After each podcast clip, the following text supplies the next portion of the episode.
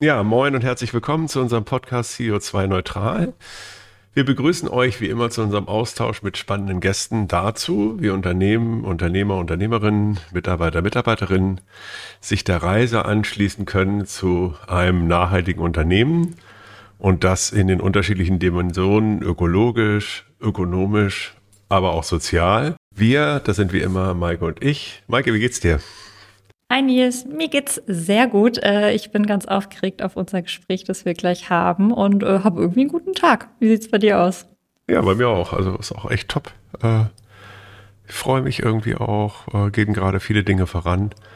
Und ja, jetzt ist irgendwie mittags. Das ist irgendwie auch schön, das nicht abends zu machen, mhm. kurz vor Ende, sondern ich habe auch noch Power und das ist irgendwie total super. Wen haben wir denn heute zu Gast? Genau, Power für unseren Gast. Ähm, Pia Pinkava ist bei uns. Ähm, Pia, du kommst aus der Compliance-Ecke, hast da äh, viel äh, E-Learnings auch gegeben, dich dann selbstständig gemacht und bist jetzt äh, Sustainable Supply Chain und Communication Expertin. Bietest hier auch Trainings an und unterstützt eben in der Kommunikation. Und vor allem bist du Teil des äh, Sustainable Procurement Pledges, über den wir heute auch sprechen werden. Pia, herzlich willkommen. Schön, dass du bei uns bist. Hallo Maike, hallo Nils, moin moin zusammen und ja, schön, dass ich hier sein darf. Wir starten immer ganz gerne ähm, mit einer relativ äh, smoothen Frage, nämlich äh, wie bist du eigentlich zum Thema Nachhaltigkeit gekommen? Gab es äh, ein einschneidendes Erlebnis? Begleitet dich das Thema schon immer? Möchtest du uns da ein bisschen was erzählen? Ja, ein einschneidendes Erlebnis gab es eigentlich nicht, aber es gab irgendwann so einen Moment, wo es Klick gemacht hat. Also ich komme eigentlich aus einer ganz anderen Richtung, so ein bisschen Journalismus, Literaturwissenschaft ähm, und bin dann in die Compliance-Szene ähm, reingerutscht, habe da eben bei einem Unternehmen für Training und Kommunikation gearbeitet. Und ähm, als ich mich dann selbstständig gemacht habe, war ich am Überlegen, bleibe ich jetzt auf dieser Schiene und habe aber gleichzeitig gedacht, nein, es muss irgendwie, ähm, das sagt man auch in der Szene immer ganz gerne, es muss beyond compliance, es muss darüber hinausgehen. Ähm, ja, und so bin ich im Prinzip auf das Thema Nachhaltigkeit gekommen. Ähm, habe mich dann eben auch beruflich in diesem Kontext aufgestellt, weil es mich aber einfach persönlich auch ähm, sehr stark interessiert hat. Ja, und das Thema Nachhaltigkeit ist natürlich unglaublich komplex und unglaublich breit aufgestellt. Ähm, also von Sustainable Finance über eben nachhaltige Lieferketten, CSR, HR-Maßnahmen und solche Themen. Ähm, ich habe dann da versucht, ein bisschen reinzuschnuppern und habe dann gesagt, nachhaltige Beschaffung, Nachhaltigkeit in Lieferketten, das ist es. Ja, sehr gut. Und da bist du jetzt äh, Teil des Sustainable, äh, des Sustainable Procurement Pledges. Magst du uns da ein bisschen was zu erzählen? Was macht ihr da? Worum geht's da? Ja, das ist, ähm, also der Sustainable Procurement Pledge hatte jetzt gerade zweijährigen Geburtstag. Also er wurde 2019 gegründet von den CPOs von Bayer und Henkel, ähm, die eben, ja, bei denen es auch im Prinzip Klick gemacht hat, ähm, die sich gesagt haben, was, was können wir tun? Ja, ähm, also jetzt unabhängig von unserer Funktion und ähm, den Aufgaben, die wir damit verbunden haben, was können wir darüber hinaus tun? Und eine ganz große Hürde ähm, tatsächlich im Einkauf ist, dass es verschiedene Gaps gibt.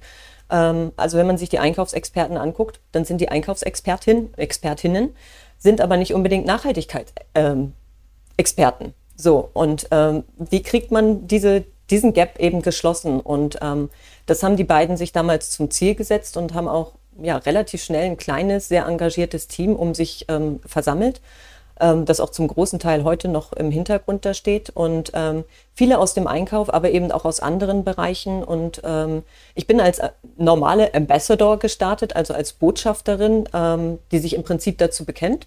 Also sagt, ich unterzeichne den Pledge oder ich plätsche jetzt. Ähm, ich committe mich zu diesen Werten, die für die SPP, also der Sustainable Procurement Pledge steht. Und auch wenn ich jetzt eben nicht im Einkauf stehe, kann ich ja trotzdem proaktiv eben einen Beitrag leisten, um eben auch den Einkauf zu unterstützen. Und das ist zum einen natürlich das, was ich auch in meinem Job mache. Und zum anderen eben habe ich dann gesagt, okay, in dieser Initiative hast du darüber hinaus eben auch die Möglichkeit, wirklich einen positiven Impact zu generieren, indem du dem Einkauf auf Spur hilfst. Ähm, ich finde es ja ganz spannend. Äh, also der, der Pledge kommt ja ursprünglich auch so ein bisschen aus der Chemiebranche und auch äh, die Gründerväter dazu finde ich äh, ganz spannend. Kannst du uns da auch mal kurz nochmal mitnehmen? Ja, also die Chemiebranche ist ja tatsächlich ähm, eine der Branchen in Deutschland, die auch schon sehr, sehr weit ist in der nachhaltigen Beschaffung. Es gibt verschiedene Brancheninitiativen. Ein Beispiel ist zum Beispiel die Together for Sustainability, wo Henkel unter anderem auch Gründungsmitglied ist. Die haben jetzt gerade zehnjährigen Geburtstag gefeiert, also zehnjähriges Bestehen. Das heißt, da sind seit zehn Jahren auch wirklich nicht nur die, die Chief Procurement Officer der mittlerweile, ich glaube, 34 Mitgliedsunternehmen ähm, aus, aus der ganzen Welt.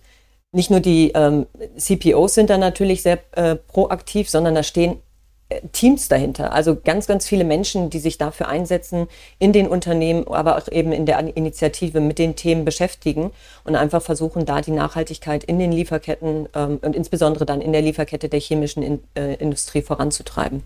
Was siehst du denn so als typische Probleme? Also wenn ich da mal äh, ne, also ja klar, also ich meine, so ein Einkäufer, ich meine, der hat ja tausend äh, Themen, die er irgendwie gelistet hat, äh, tausend Dinge, die er organisieren muss.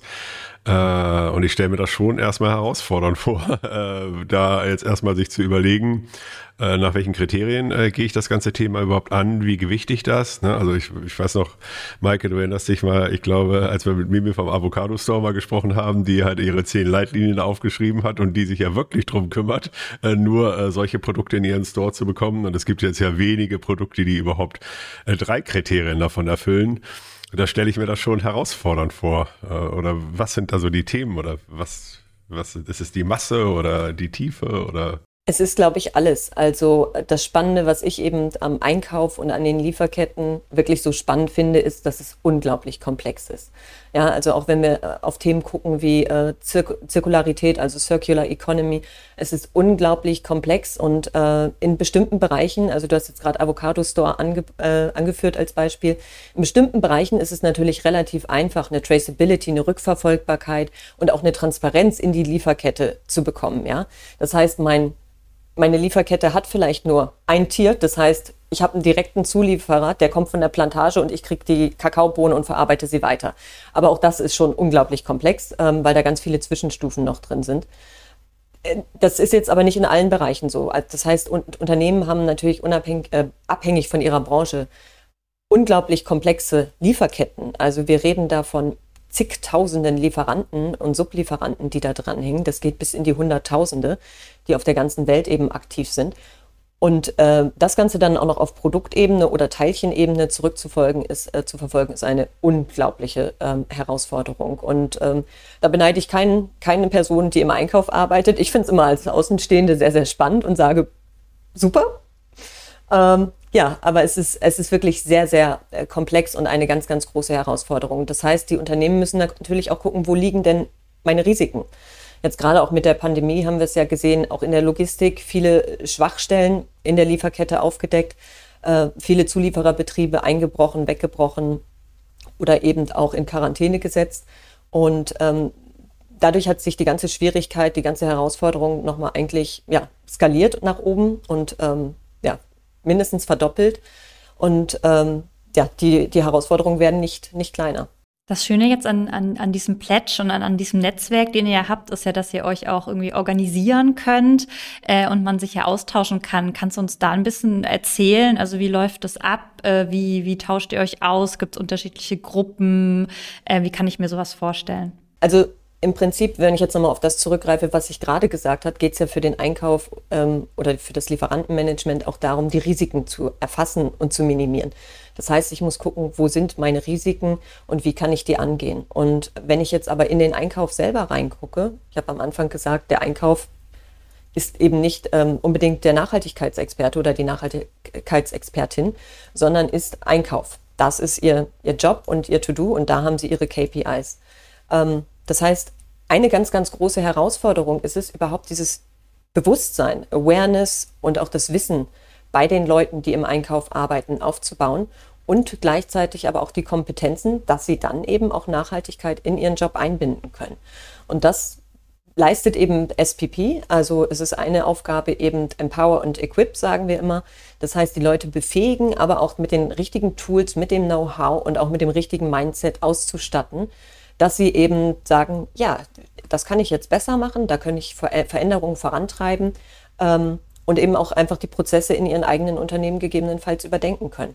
Und äh, das ist eben diese Community. Es sind mittlerweile 5300 äh, Ambassadors, die, ähm, die den Pledge gemacht haben, geplätscht haben, wie auch immer das auf Englisch dann heißt, ähm, die sich also committed haben, sowohl zu den Zielen als auch zu den Werten, die hinter dem Sustainable Procurement Pledge stehen.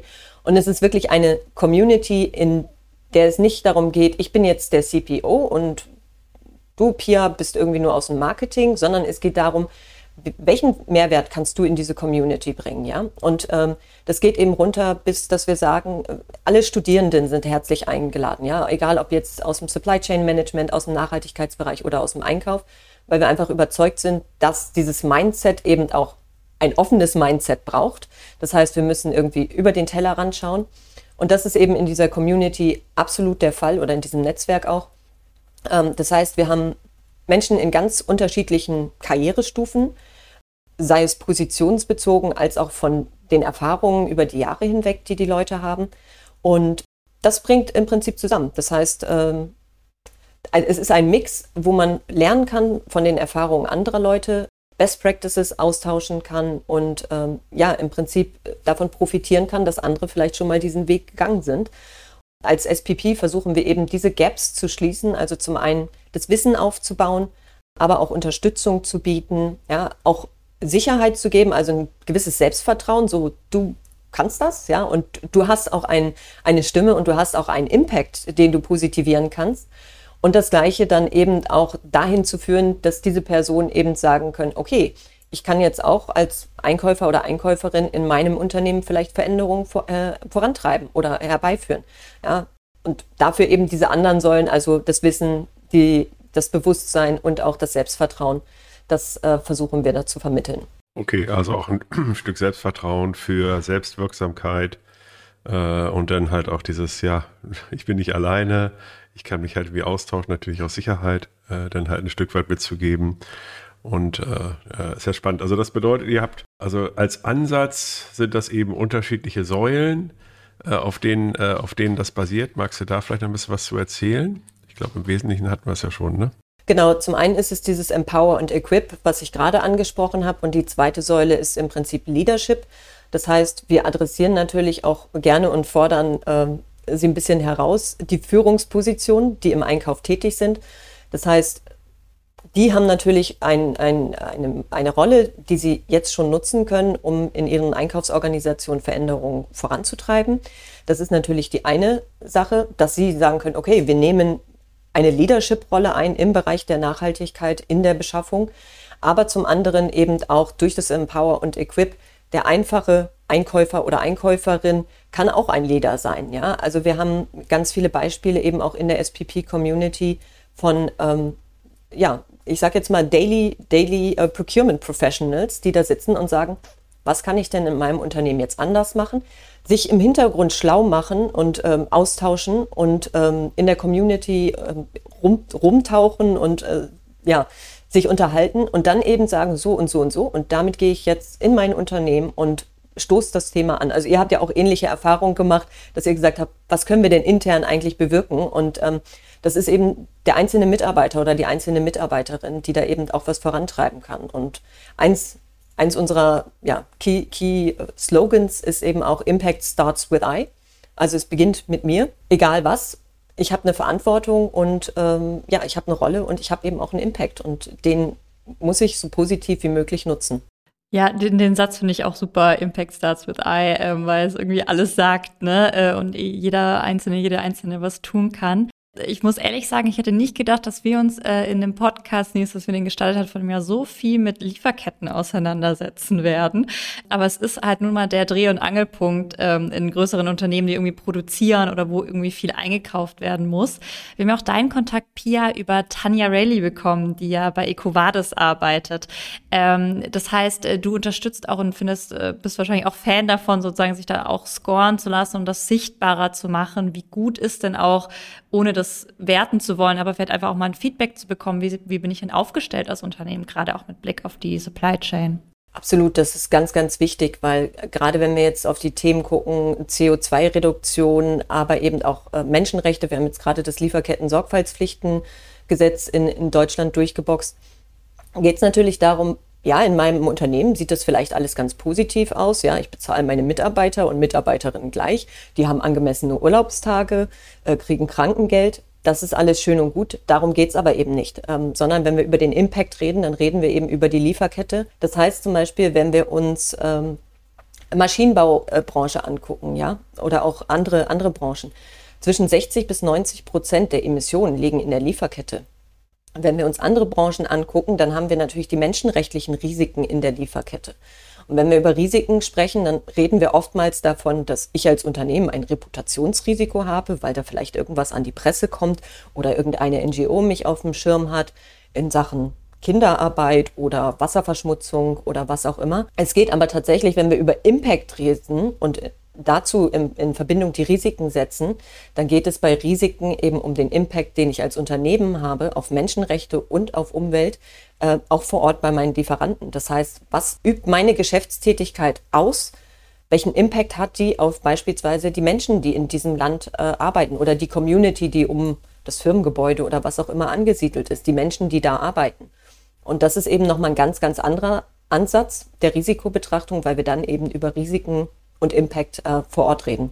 Wenn ich mir so über die Plattform Gedanken mache und mit über 5000 Menschen, die dort äh, auf der Plattform sind, ist das natürlich, ja, ist natürlich total attraktiv, ähm, auch sicherlich für unterschiedliche Anbieter, dort eben ihre Produkte, Dienstleistungen genau ihrer Zielgruppe äh, quasi anzubieten. Also wenn ich mir vorstelle, dass ich jetzt nachhaltige Dienstleistungen oder nachhaltige Produkte hätte, wäre das natürlich schon ein Sweet Spot dort. Ähm, was natürlich Vor- und Nachteile haben kann. Ne? Ähm, wie siehst du das? Oder habt ihr da, äh, läuft das einfach smooth oder sind das Herausforderungen? Also da bin ich wirklich ganz bei dir. Es ist eine kleine Herausforderung, aber natürlich äh, als SPP sagen wir auch, wir sind erstmal generell offen für jedermann. Das heißt, jeder, jeder ist bei uns willkommen, vom Studierenden bis hin zum Academics und eben auch bei den Solution Providern beispielsweise sitzen ja auch Nachhaltigkeitsexperten und auch Beschaffungsexperten. Das heißt, da kann natürlich auch ein guter Beitrag geleistet werden ähm, zu diesen Säulen, die wir haben, Wissensaufbau etc. pp. So läuft das auch im Normalfall. Also wenn wir jetzt in die in unsere LinkedIn-Gruppe gucken, wo eben diese 5.300 Ambassadors sich tummeln, dann geht das von den Solution Providern eher so in die Richtung, wir haben hier ein White Paper, wir haben hier ein Webinar. Also es geht jetzt nicht irgendwie so Cold Calling im Sales-Style, rufen Sie mich jetzt an, sondern es geht eher darum, dass man eben auch einen Mehrwert äh, in die Gruppe reinbringt und für die Leute eben auch darstellt. Und das äh, kann tatsächlich auch dadurch geleistet werden. Also wenn da White Paper zu verschiedenen Themen sind, ähm, dann können die durchaus einen positiven, ja, positiven Beitrag leisten. Und ansonsten ist es natürlich in der in den Gruppenmeetings. Also wir haben regelmäßig äh, Ambassador-Meetings beziehungsweise Ambassador-Check-ins. Das heißt, da sind dann wirklich mehrere hundert Leute, die sich aus der ganzen Welt, verschiedenen Ländern äh, einwählen. Und ähm, die Themen werden auch immer von den Ambassadors selber gewählt. Und ähm, da gibt es dann eben immer die Möglichkeit, sich auszutauschen. Und da ist es natürlich auch ganz wichtig, es sind da auch Consultants und Solution Provider dabei, aber es soll in diesen Meetings eben auch um den Austausch und um den Mehrwert gehen für die Ambassadors und ähm, das steht einfach absolut im, im Vordergrund. Und das wird aber auch eigentlich von den, von den ähm, Mitarbeitenden bei den Providern so, so akzeptiert und so mitgelebt und mitgetragen.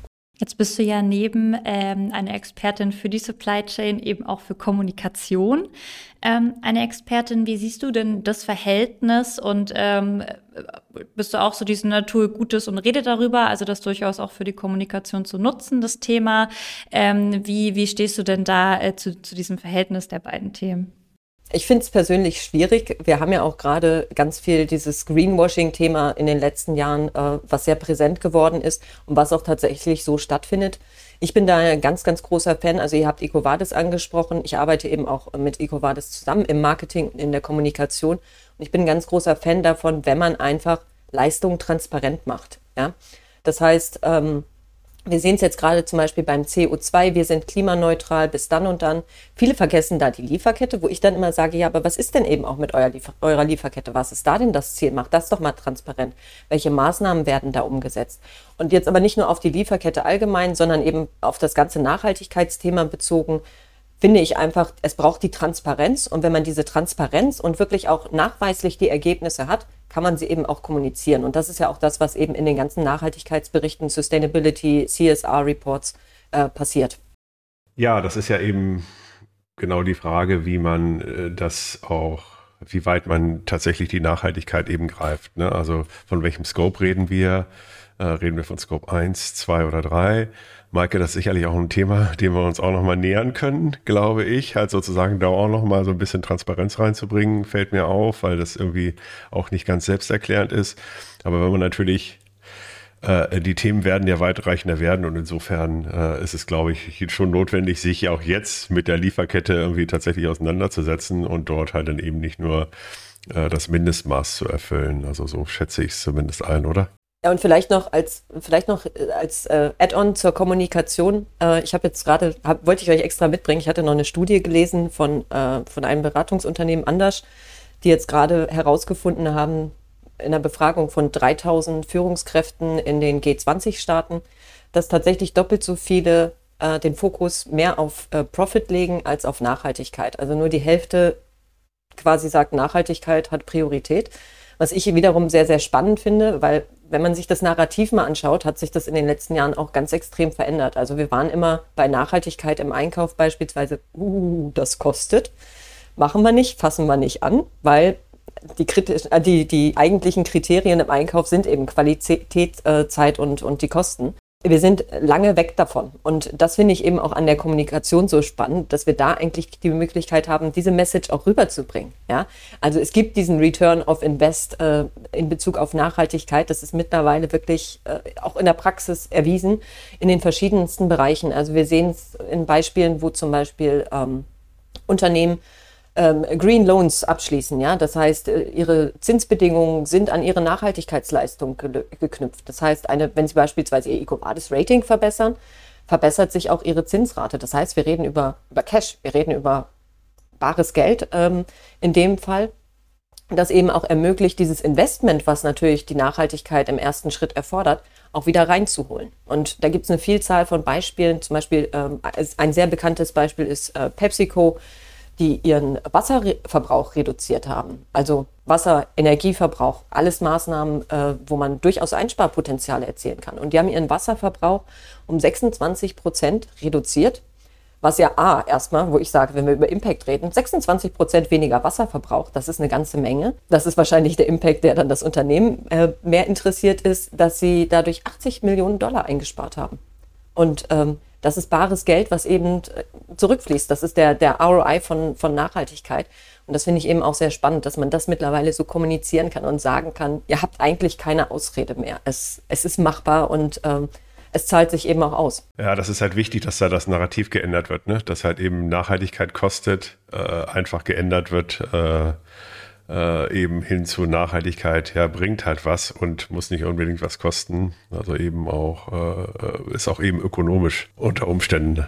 Es kostet absolut was, weil es ist erstmal ein Investment. Also wenn wir jetzt den Einkauf angucken, ich muss meine, meine Mitarbeitenden weiterbilden, ich muss schulen, ich muss Tools einkaufen, ähm, ich muss mit meinen Lieferanten Maßnahmen aufsetzen. Das kostet natürlich alles. Äh, es zahlt sich aber eben auch aus. Und dieses, ich finde diese Gegenüberstellung von Profit und Nachhaltigkeit ein bisschen schwierig, weil ich der Meinung bin, eben zukünftiger Profit wird nur möglich sein, wenn man als Unternehmen nachhaltig aufgestellt ist. Das heißt, ähm, meine Priorität müsste eigentlich nachhaltig sein, um eben weiterhin erfolgreich und auch zukunftsfähig als Unternehmen zu sein. Hast du denn noch einen Appell? Was möchtest du den Hörern und Hörerinnen gerne noch mitgeben? Tatsächlich das, was wir vorhin schon angesprochen hatten, äh, Impact starts with I. Also ich bin auch ein ganz großer Fan von diesem Spruch, aber es ist eben nicht nur ein Spruch, sondern es steckt ganz, ganz viel Wahres dahinter. Wir sehen es auch an ganz tollen Beispielen. Also wenn wir jetzt uns die zwei CPOs angucken, die jetzt in zwei Jahren mehr als 5000 Leute ähm, für diesen Pledge gewonnen haben, beziehungsweise davon überzeugt haben, wenn wir uns Menschen wie äh, Greta Thunberg angucken, ja, die weitaus mehr Jugendliche auf die Straße gebracht hat, weltweit, Jeder hat die Chance, äh, irgendwo was anzufangen in seinem Job, in seinem Berufsumfeld, in seinem Unternehmen, da auch positive Veränderungen voranzutreiben und eben auch über das Private hinaus. Ja, ich kann natürlich äh, als Privatperson sagen, ich fahre jetzt nur noch Fahrrad und Elektroauto und meine Firma sponsert aber vielleicht trotzdem noch den Führungskräften die großen Dieselautos, ja. Vielleicht kann ich dann auch mal als Mitarbeiterin sagen, Leute, das ist irgendwie nicht okay und das ist nicht mehr zeitgemäß und das ist nicht mehr grün und können wir da nicht mal was Neues machen. Ja, und dieses Impact starts with I, das geht für mich über in Impulse. Das heißt jetzt nicht, dass ich morgen alleine die Welt verändern kann, aber ich kann eben Impulse setzen, die dann einen Impact haben auf andere Menschen oder auch eben äh, im Unternehmen. Vielen Dank für deine Zeit und das tolle Gespräch. Ich danke euch. War schön bei euch zu sein. Ja, super. Vielen Dank.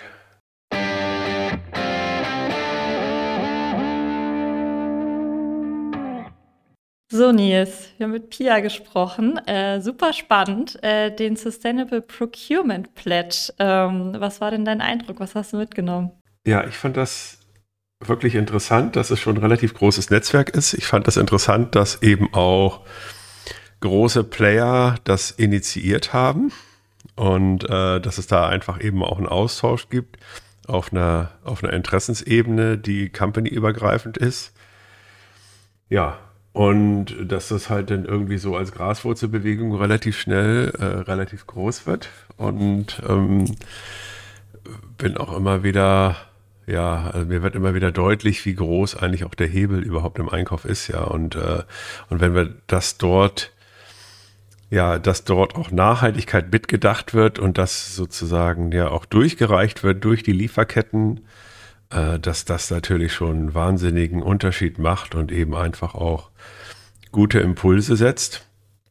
Ja, und ich bin, werde das jetzt auf alle Fälle mal verfolgen für mich. Äh, ich habe mich da mal angemeldet auf LinkedIn. Cool. Und äh, freue mich, dass es das gibt. Dass es wieder so, das war für mich wieder so eine Tür, die aufgegangen ist, äh, die ich so ja bei unserem Start auf der Reise so gar nicht, äh, ja, die wäre in meinem Adventskalender das Türchen äh, noch gar nicht drauf gewesen. Und das ist jetzt erst in diesem Jahr. Also insofern äh, habe ich echt äh, wieder viel mitgenommen. Und du? Wahnsinn. Ja, äh, ich glaube, du hast alles gesagt. Vielleicht kann man noch, äh, vielleicht noch ergänzen, sozusagen, äh, wie du es jetzt auch während des Gesprächs irgendwie noch gemacht hast, sich da einfach mal anzumelden und mitzumachen, wenn man, ich glaube, Interesse hat. Es ist ja wirklich für alle auf, aber wer natürlich irgendwie denkt, er kann irgendwie einen Einfluss ausüben, äh, grob auf die Supply Chain oder die Beschaffung und äh, möchte sich da informieren und vielleicht bei sich im Unternehmen auch Akzente setzen, ist das, glaube ich, einfach äh, wieder ein cooles Netzwerk, um sich da ja einfach mal zu informieren und äh, vielleicht auch was bei sich äh, in Bewegung zu setzen. Und äh, ja, freut mich, äh, dass wir uns so viel mit dem Thema beschäftigen dürfen und mit so spannenden Menschen dazu reden dürfen. Und freue mich auf die nächste Folge, Nils. Ich mich auch. Vielen Dank. Bis dann. Ciao. Tschüss, Backe.